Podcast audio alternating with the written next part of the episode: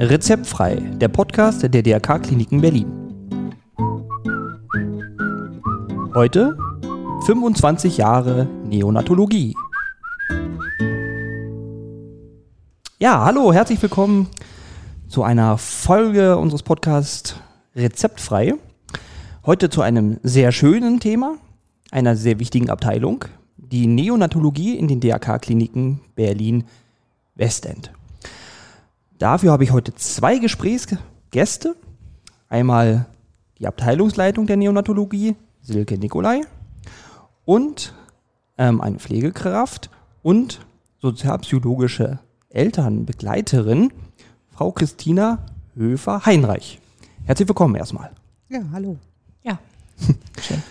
Frau Nikolai, wollen Sie sich erstmal nochmal vorstellen? Seit wann sind Sie denn bei uns und so weiter? Ja, ich habe angefangen ähm, im Rittberg Krankenhaus im August, ähm, das war 1995.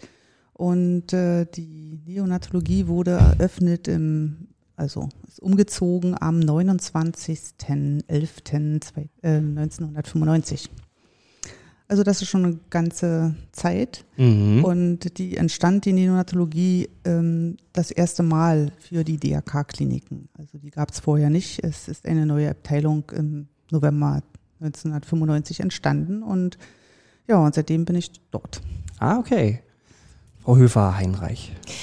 Ja, ich bin seit 1989 Kinderkrankenschwester, habe zunächst im Kaiser und Auguste Victoria Haus als Pflegekraft gearbeitet und bin dann ähm, Januar 96 als zunächst als Extrawache ähm, zum Team der Neonatologie in der damals noch Pulsstraße dazugestoßen, wurde dann festes Teammitglied im Laufe des Jahres 96 als Teilzeitkraft und ja, seitdem bin ich dabei in der Pflege als Teilzeitkraft und seit 99 auch als ähm, Elternbegleitung. Jetzt ist ja nicht jedem klar, was eine Neonatologie überhaupt ist.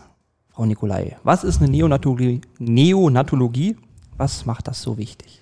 Also die Neonatologie ist im Bereich der Kinderheilkunde ein relativ junges Fach und betreut, also sagt der Name, Neonatologie ist die Neo, die Lehre des Neugeborenen. Ah, okay. Und dort werden eben halt kranke Neugeborene und Frühgeborene, die ja im Laufe der Jahre auch immer in einer früheren Schwangerschaftswoche geboren werden ähm, und versorgt werden und auch überleben, muss man sagen, ähm, die werden eben halt auf so einer Abteilung betreut und das machen wir. Ja, das hört sich doch wirklich schön und wichtig an. Lassen Sie uns aber doch jetzt zu unserem Jubiläum kommen. Ein Blick zurück, 25 Jahre. Sie haben ja schon ein bisschen angerissen, Rittberghaus. Wie kam es dazu, dass überhaupt eine Neonatologie eröffnet worden ist. Das ähm, war, glaube ich, auch eine Senatsentscheidung, dass die ähm, Rittberg-Kliniken, also die Kinderklinik am Standort Rittberg, sozusagen ähm, also geschlossen wurde oder beziehungsweise umgezogen wurde ins Westend, ähm, erst zur Interimslösung in der Pultstraße. Mhm. Dort zog die Kinderklinik hin und im Zuge dessen hat man zehn, eine Zehn-Betten-Abteilung Neonatologie mit neu zu diesem Standort dazugenommen. 2001 sind wir dann hier an den Standort Westend gezogen. Mhm. Und äh, ebenfalls ist natürlich auch der Kreissaal hier entstanden, in der Pulsstraße zuerst und dann eben halt hier am Standort Westend, weil davon sind wir in gewisser Weise abhängig, dass wir Früh- und Neugeborene sozusagen auch, ähm, ja, bekommen ja. wir nur über den Kreissaal. Okay, aber lassen Sie uns nochmal direkt zum Anfang zurückgehen in die Pulsstraße, ne, wo die Neonatologie eröffnet worden ist denn? Mhm, genau. Wie, wie lief das genau ab? Also es war ja dann also ganz neu und Sie sind ja seit der ersten Stunde dabei. Ja, wir sind eigentlich schon seit der nullten Stunde sozusagen dabei. Wir haben uns vorher mit den entsprechenden Vertretungen, die Bianca Engelke, die immer noch am Standort ist, und äh, Frau Birgit Kafka, die jetzt nicht mehr bei uns ist, aber die natürlich auch von Geburtsstunde an dabei war. Mhm. Wir haben uns im Vorfeld getroffen. Wir haben äh, Entscheidungen getroffen mit unserer damaligen Oberärztin, jetzt Chefärztin, Frau Beatrix Schmidt, die ist am Standort äh, Josef Krankenhaus ah. jetzt und ähm, ja, wir haben eigentlich alles sozusagen konzipiert, zusammengeschrieben, was wir brauchen an äh, Bestelldingen und im Vorfeld sozusagen schon alles vorbereitet, dass wir dann ähm, Ende November, Anfang Dezember auch beginnen konnten.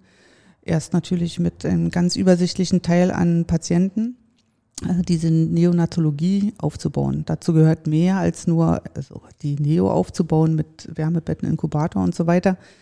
ähm, und dem Personal, sondern wir brauchten ja natürlich auch einen Erstversorgungsraum ähm, direkt im Kreissaal. Der musste auch eingerichtet werden. Mhm. Und das haben wir im Vorfeld vorbereitet und dann sozusagen umgesetzt, als wir dann am Standort waren. Mhm. Hatten Sie denn da irgendwo ein Beispiel oder hat jemand Ihnen geholfen? Also sowas? Ja, wir haben äh, der Expertise sozusagen wurde ja mitgebracht. Wir sind ähm, äh, ja, dem sozusagen dem der Uniklinik in dem Sinne ja verbunden, dass drei Kollegen daher kamen, die ähm, das sozusagen ja schon ähm, gelebt haben. Mhm. Ähm, ich in Teilen und dann haben wir sozusagen organisatorisch und administrativ das ähm, angepasst und übernommen. Mhm. Ähm, und das war jetzt nicht so schlimm, weil inhaltlich konnten wir das gut begleiten. Das äh, Problem war eher in der Logistik, der Umsetzung. Und das ist uns aber dann auch äh, im Folgenden gut gelungen. Und wir haben auch ähm, ab Januar dann 96 einige Kollegen ähm, übernommen aus, der, äh, aus dem Holmner Weg. Der ist ja sozusagen rausgezogen aus diesen ähm, ähm Räumlichkeiten. Räumlichkeiten. genau. Mhm. Und wir ähm, sind sozusagen dann dort eingezogen. Und die Kollegen in Teilen sozusagen kamen dann auch wirklich aus dem äh, aus der Uniklinik und viele andere kamen dann aber dazu aus eigentlich aus dem gesamten Bundesgebiet. Wir haben das Glück, muss man so sagen, dass wir auch auf viele andere Erfahrungen zurückgreifen konnten und haben das gut gemischt. Also jeder hat seine Expertise mitbringen können und einbringen können und daraus entstand ein, ein ganz neues, ähm, ganz buntes Team. Ah ja, und dann wurde ganz gemeinsam eine schöne Neonatologie gestrickt. Ja, wir haben, was wir aber hatten, war ein Gedanke, der uns alle sozusagen getragen hat. Und vielleicht kann da Frau Höfer mhm. drüber berichten, weil die hat das entscheidend mitgeprägt. Ja, na dann, Frau Höfer. Ja, ein Gedanke war und ist immer noch, möglichst elternzentriert, möglichst nah zwischen Familie und Kind arbeiten zu können.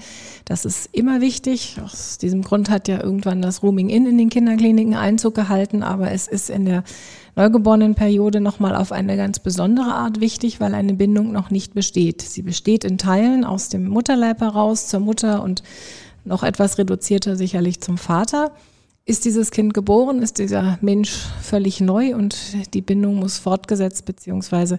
vertieft werden. Und da ist eine Trennung durch einen Klinikaufenthalt ähm, natürlich besonders einschneidend.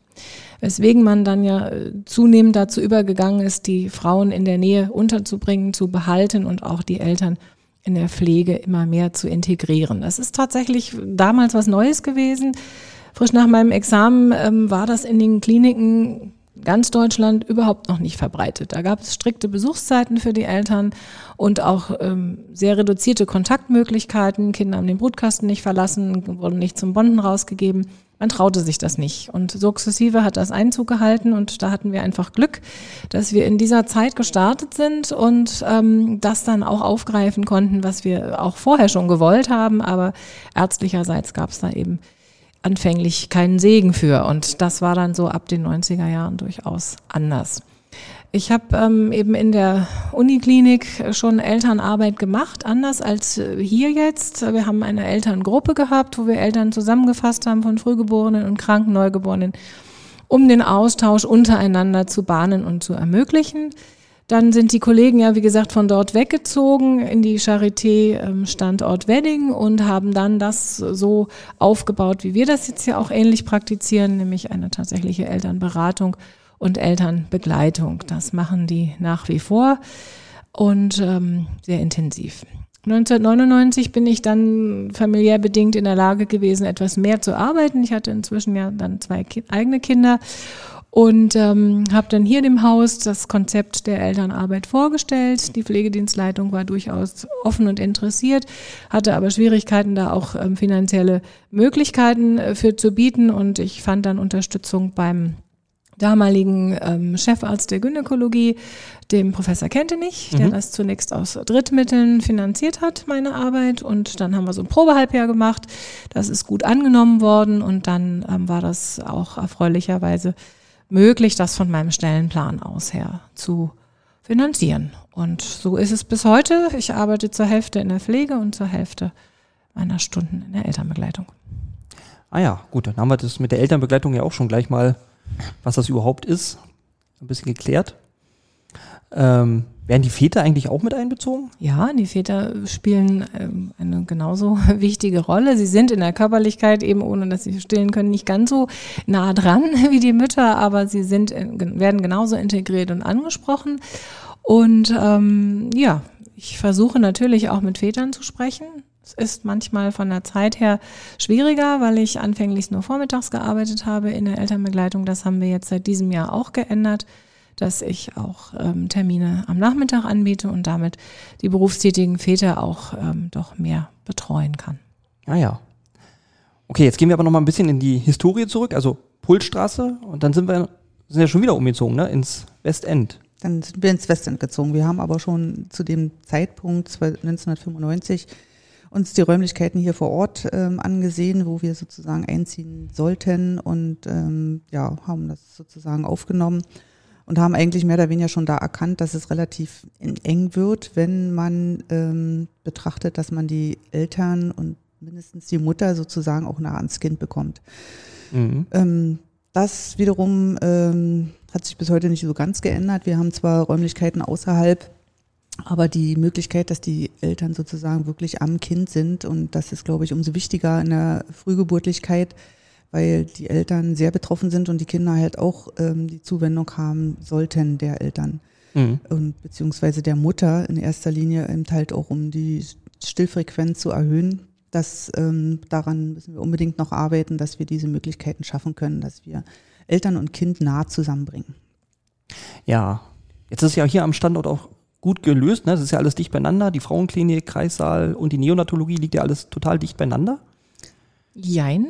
Okay, jein. Ja, das liegt alles sehr nah beieinander und ist für die Erstversorgung auch absolut hervorragend gelöst und für die ersten Tage. Und dann ist es ja so, dass eine äh, Wöchnerin in der Regel entlassen wird. Und wenn wir uns vorstellen, ein Baby kommt 10, 12, 14 Wochen bei uns maximal zu früh auf die Welt ähm, und wird dann ja ungefähr auch äh, sicherlich 10, manchmal 12 Wochen ähm, bei uns sein dann muss man sich natürlich fragen, wo schläft die Mutter denn dann? Und das kann je nachdem, wo sie wohnt, sehr weit sein. Insofern ist das dann nicht ganz so nah beieinander. Okay. Ähm, wir haben aber Möglichkeiten, die Eltern unterzubringen, aber es sind eben nicht ganz äh, nah die Plätze, es ist nicht unbedingt Roaming in.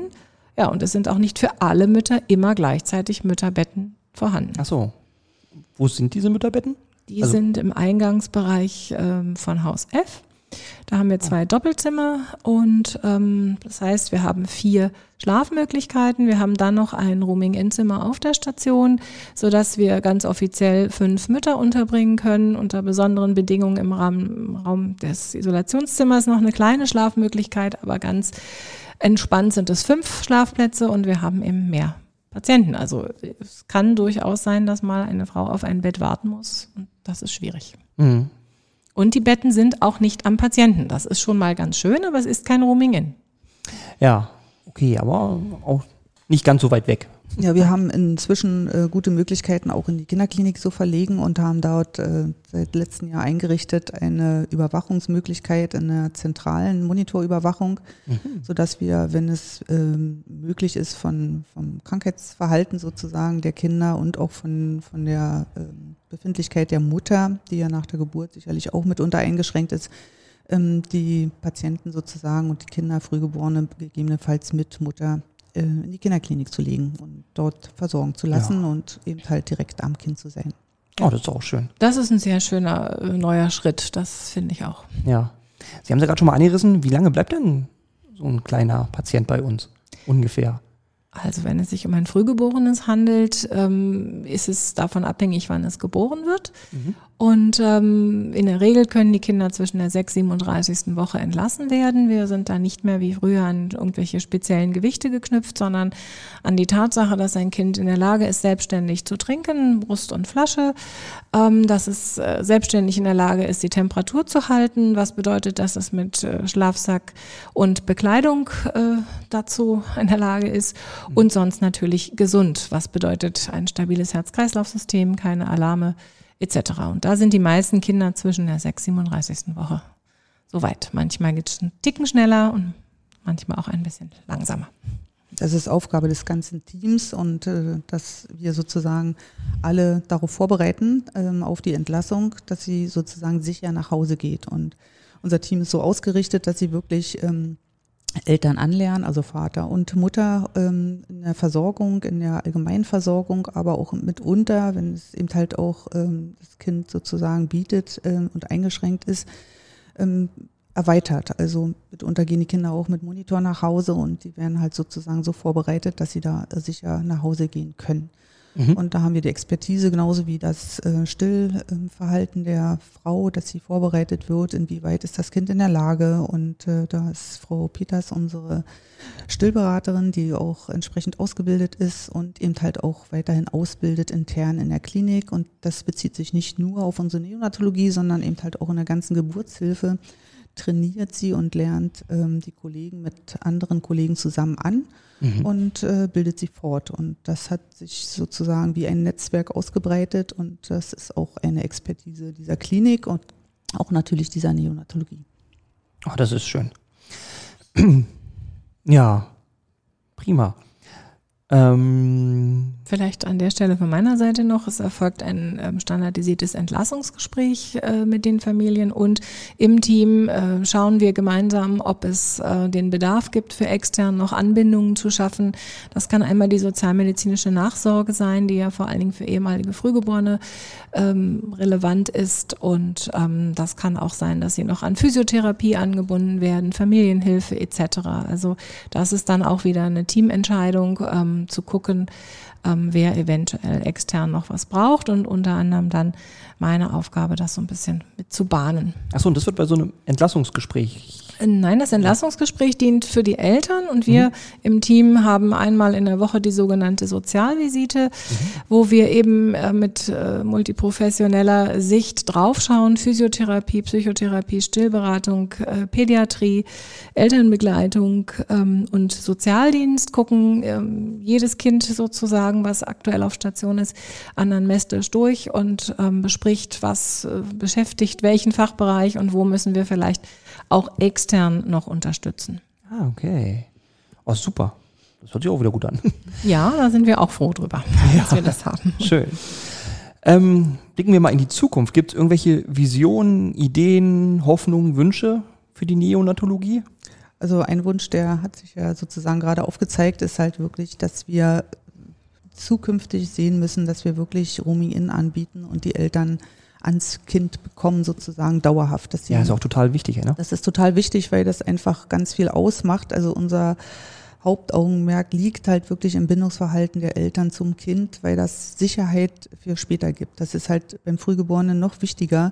Das gibt überall Familienzimmer, wobei die Eltern sozusagen kurz nach der Entbindung bei normal ähm, äh, also normalen Termingeborenen, Termingeborenen Neugeborenen. Mhm. Ähm, die werden sozusagen ähm, rund um die Uhr versorgt von ihren Eltern und das Gleiche muss man Frühgeborenen ähm, zukommen lassen, weil die umso wichtiger sind. Die Eltern Frühgeborener haben meistens Verlustängste, sie haben, äh, machen sich selber Vorwürfe äh, die natürlich aus unserer Sicht nicht begründet sind, aber die ja da sind. Und um das sozusagen zu entspannen und sie ans Kind zu binden, ohne dass sie Ängste haben müssen für die Entlassung, ähm, das äh, ist eben halt unsere Aufgabe. Und dazu brauchen wir die Eltern. Ja.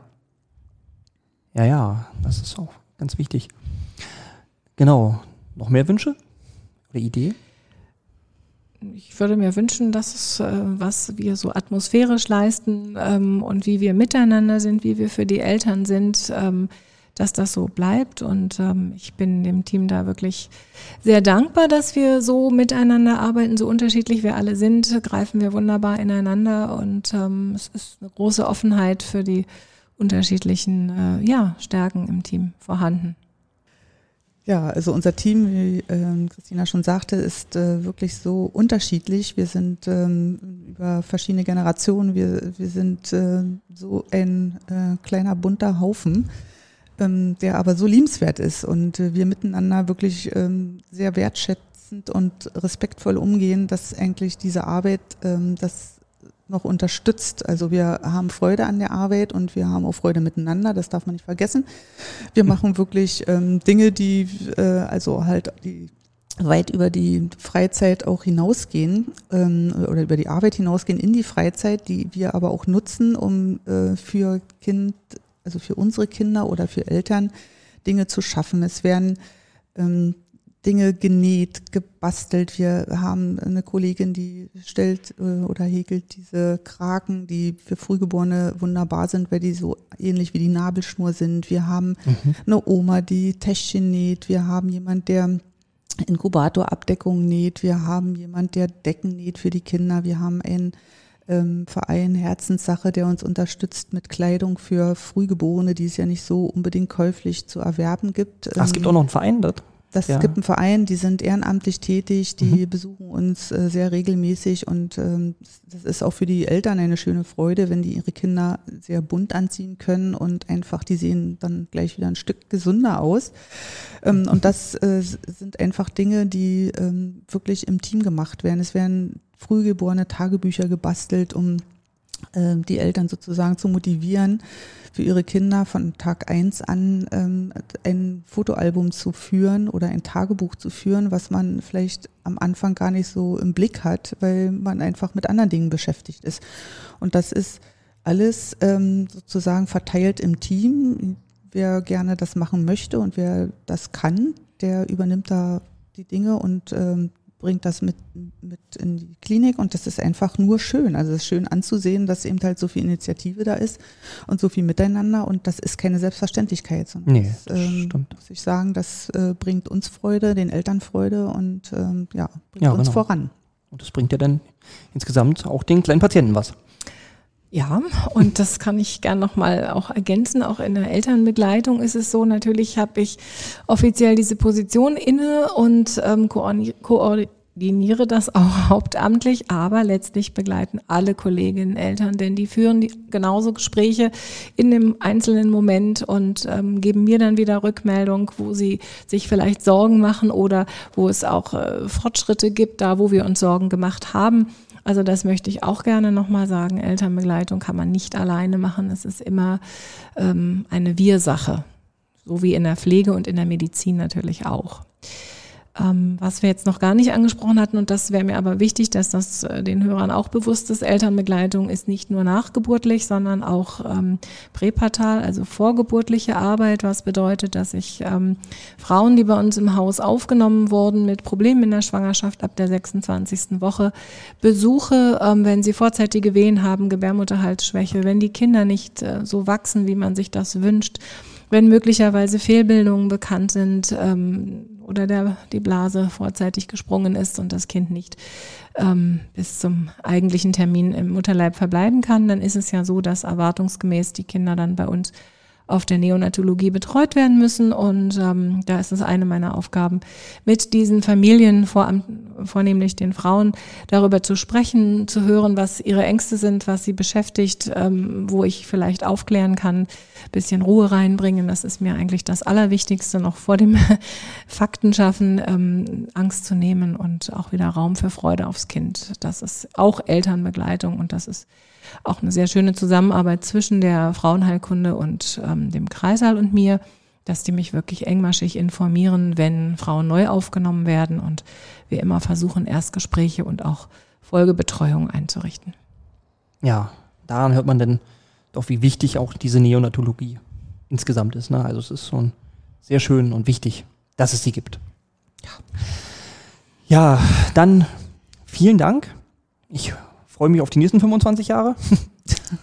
Vielleicht nicht mehr mit uns, aber mit unseren entzückenden Nachwuchs. Genau, wir haben, glaube ich, für guten Nachwuchs gesorgt. Definitiv, okay. definitiv. Dann ist gut. Also dann, vielen Dank, Silke Nikolai und Gerne. Christina Höfer-Heinreich.